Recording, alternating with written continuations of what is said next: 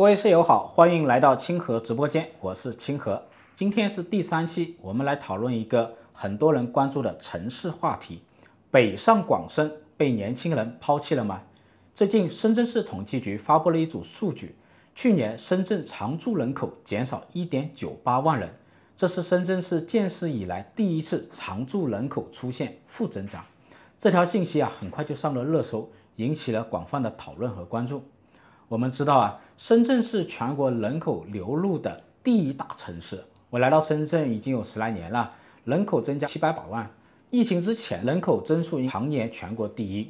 每年年初毕业季，在地铁上都会看到大量的年轻人拖着行李箱来到这个城市。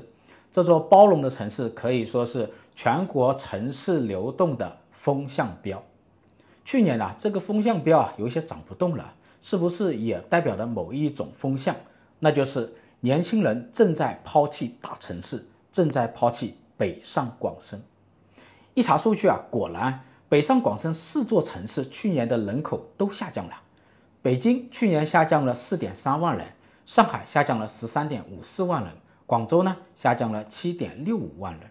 再看去年人口增长最多的城市是哪一些？长沙。杭州、合肥、西安、南昌、昆明、武汉、郑州、青岛、济南，全部都是内地城市，大多数都是中西部城市。这么一对比啊，市场上的争论就大了。主要有两种比较有代表性的声音，一种是拍手叫好，认为啊北上广深对年轻人不友好，房价高，只能住城中村，工资也不高，加班还很多，看不到希望呢，也。过不好当下。以前呢，有一种说法叫年轻人逃离北上广，现在的年轻人直接就抛弃北上广深。还有一种声音呢，就是不以为然，认为啊，人是跟着市场跑的，内地城市没有办法提供那么多的工作岗位，走了的年轻人还是会回来的。认为啊，那些最终离开的人也是被一线城市的激烈竞争所淘汰了。最终呢，人口会不断的往北上广深、往长三角、珠三角集中。怎么来看待这个问题呢？我想这两种声音啊，可能都不太准确。我们来看去年北上广深人口减少的原因是什么？第一，北京和上海啊，它其实是一个人口缩量发展的城市，也就是说，这个城市人是主动在控制人口的规模。北京从二零一七年开始，人口已经连续六年负增长。上海呢，二零一五年、二零一七年出现两次的人口负增长。我们知道啊，北京和上海的落户条件非常的严格，很多人是想进去也进不去，并不是这两座城市它没有了吸引力。第二呢，也是最重要的，去年北上广深四座城市的人口减少，最主要的原因是疫情。北京、上海、深圳应该是防疫最严格的城市。一方面呢，很多企业减少了用工的需求；另一方面呢，这让很多人望而却步，返回了老家。我都记不得去年做过了多少次核酸，隔离了多少回了。有一次，我带我女儿去买那个打包的寿司，店员呢是一位女性，年龄呢应该跟我差不多啊。她看着我女儿说：“你们能带在身边多好。”这句话当时我都没反应过来。后来呢，她跟我解释。呃，他的女儿呢，跟我的女儿年龄差不多大，但是呢，常年在老家，已经两年没有见她，暑假也过不来。他们老家呢装了这个监控，他每天只能在手机里监控里看到自己的女儿。我问他是哪里人，他说四川人，有点想回成都打工，感觉呢小孩在家太可怜了。所以啊，这个疫情的影响是非常大的。再看疫情之后，今年北上广深的人口又反弹了，很多人又什么？返回来了。我们看数据哈，今年一月到三月，百度的地图的数据显示啊，全国四大热门迁入的城市就是北上广深。广州市统计局的数据也显示，截止到今年二月底，去年十二月广州市流出去的人口基本都返回来了，回流率达到百分之九十四。再看深圳，自从今年开年以来，深圳的地铁的客流量可以说是屡创新高。二月份突破八百万大关，四月份达到八百八十七万人次，创下了新的历史记录。深圳人啊，明显感受到今年的地铁拥挤了不少啊，城市呢又恢复了一些活力和热闹。但是呢，这是不是意味着人口会不断的往北上广深集中呢？或者往长三角、珠三角集中呢？我看也未必哈。我们需要跳出疫情来看这个趋势。我们把时间拉长一点，把时间拉到从二零二一年到二零二零年，跨省流动的人口从五千五百万人增加到八千二百万人，增加了百分之四十九。省内流通的人口从七千八百万人增加到一点九亿，增加了百分之一百四十三。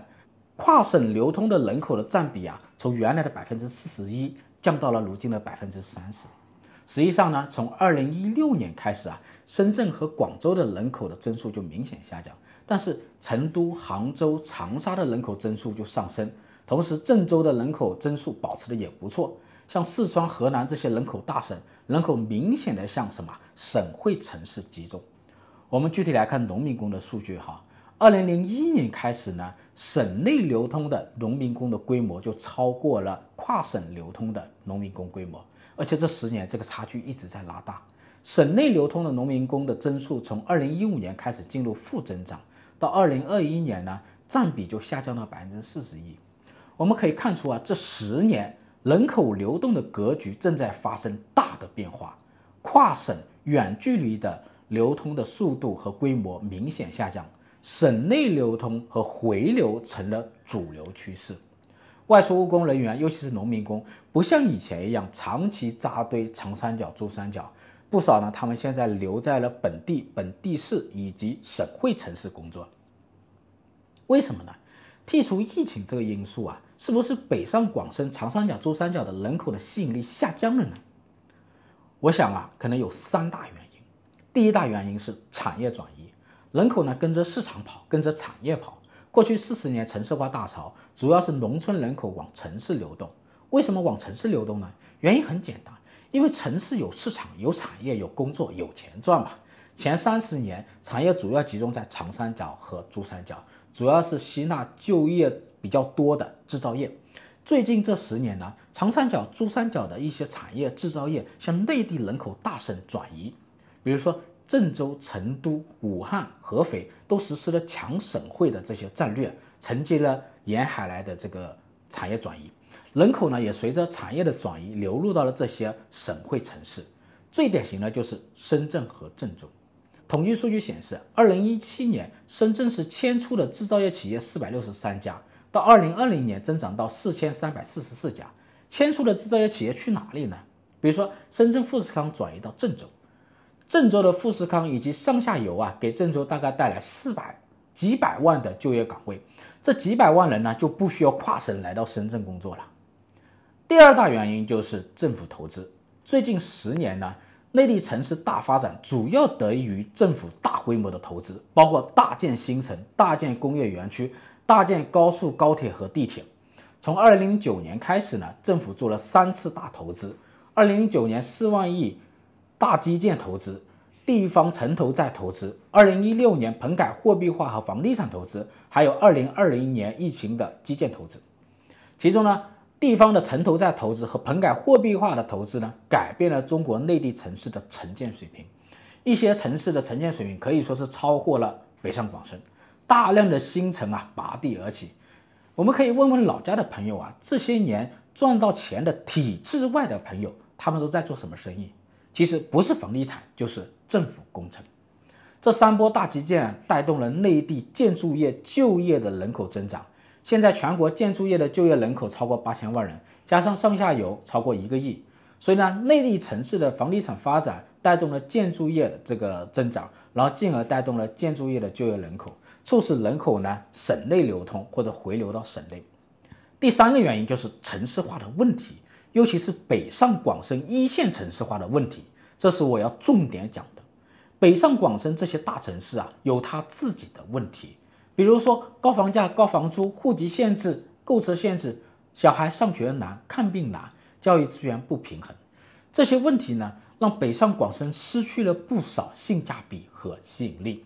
高房价就是一种劝退符，很多人就因此离开了北上广深。比如说深圳，关内房价八万一个平方，打工人一个月一万五的工资，收入房价比零点一八，跟内地县城比，内地县城房价六千，普通人的收入三千一个月，收入和房价比多少？零点五。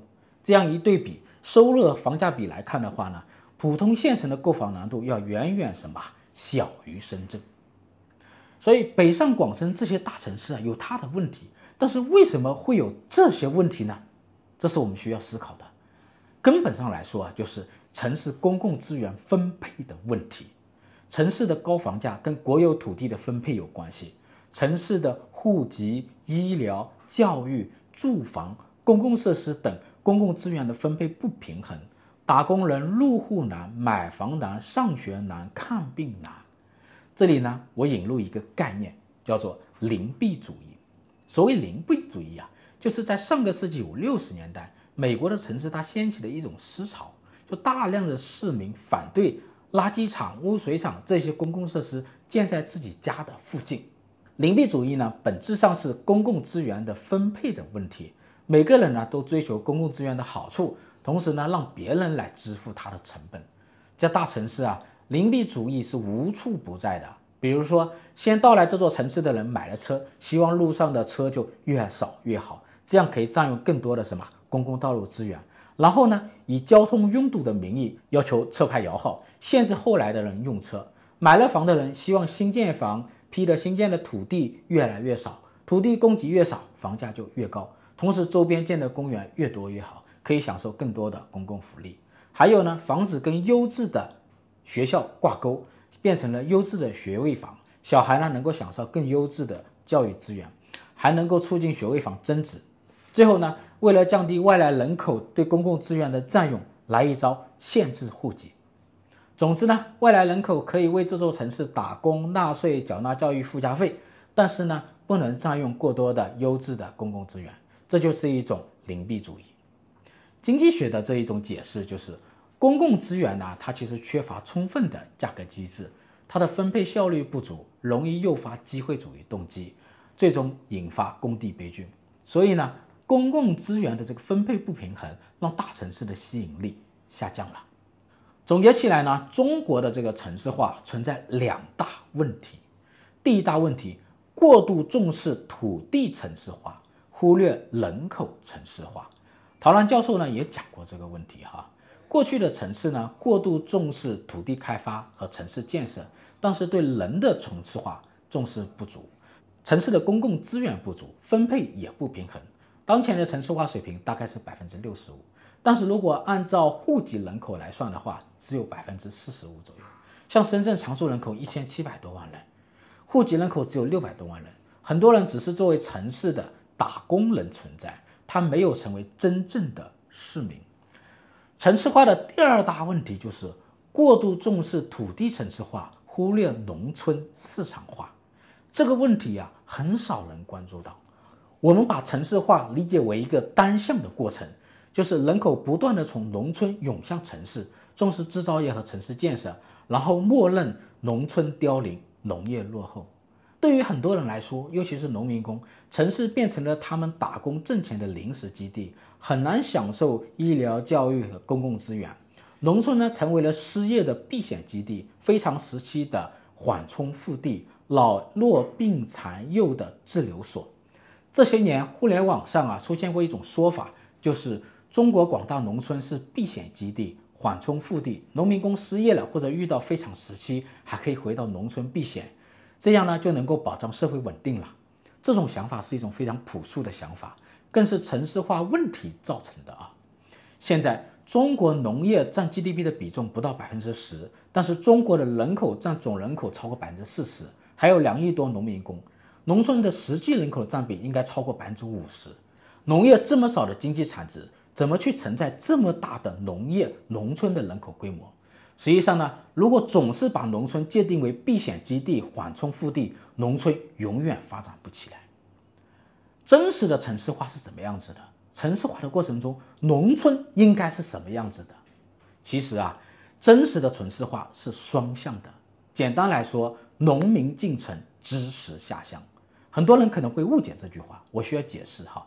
第一点，农民进城就是农民不仅要进城打工、进城挣钱，还要成为真正的市民，享有购房权、购车权，同等条件的医疗、教育和住房等公共资源。他们在城市打工纳税，政府需要给他们提供失业保障，给低收入家庭提供廉租房和保障房，这样他们失业时可以拿到失业金，还有保障房，就不需要回农村避险了。老弱病残幼本来就更需要城市更好的医疗和教育资源，而如今他们大量的滞留在农村，这是跟城市化的内涵和方向是相违背的。很多人说城市哪有这么多钱啊？其实你只要稍微了解城市的财政支出以及它的分配就知道了。花在高速、高铁、地铁以及项目建设上的钱比这多得多。城市化的第二个方向就是支持下乡。支持下乡什么意思呢？不是支持青年下乡。而是城市的技术、资本、人才进入农村农业，发展现代化农村和现代化农业。如今啊，知识下不了乡，农民又涌入到城市，眼看着农村凋零，农业遇到挑战。问题在哪呢？两大问题：农村土地制度需要改革；第二大问题是乡村治理问题。现在农村的土地产权不能对外流转，虽然使用权它可以流转。但是又会遇到乡村治理的挑战，使用权得不到充分的保障，这样呢，企业、资本、技术、人才就进不去，也不敢进去啊。农业长期比较落后，粮食安全绷得很紧，农村的土地呢难以增值，农民的收入增长缓慢。我举个例子哈，我调研过一个地方，当地的农民呢掌握了一项比较先进的果叶种植技术，他们去广西带着。技术资本去承包土地种植水果很成功，他们将技术和资本转移到当地，当地的水果的产量就大增，质量也好了很多。这种水果这一些年在市场上大面积的上市，它就是广西沃柑。但是呢，同样的人、同样的技术、同样的资本来到另外一个省就失败了，为什么呢？他们按照同样的方法承包当地的土地种植水果，效果也非常的好。但是当地民风彪悍，看到承包商挣到了钱，立马毁约。他们给你断路断水，强行收回果园，最终投资打水漂，资本和技术再也不敢进去了。当地的果业后来也没有发展起来。所以啊，农村的土地以及乡村的治理都需要改革。农村的土地怎么改可以讨论，产权是不是要落实到农民个人身上也需要讨论。但是呢，必须确保两点。第一点，土地的使用权的流转必须是自由顺畅的，这样的话才能承接资本、技术和人才，打破碎片化的经营，实现规模化，提高农业技术以及它的效益。第二呢，土地的使用权必须得到法律的有效的保护。一些专家呢，在网上鼓吹农民回农村，以保护农民的名义，把农民牢牢地固定在土地上。我们不能使用一种低效的制度去保障所谓的短期的稳定，然后呢，积累长期的落后，制造城乡巨大的差距，最终呢，造成更大的不稳定。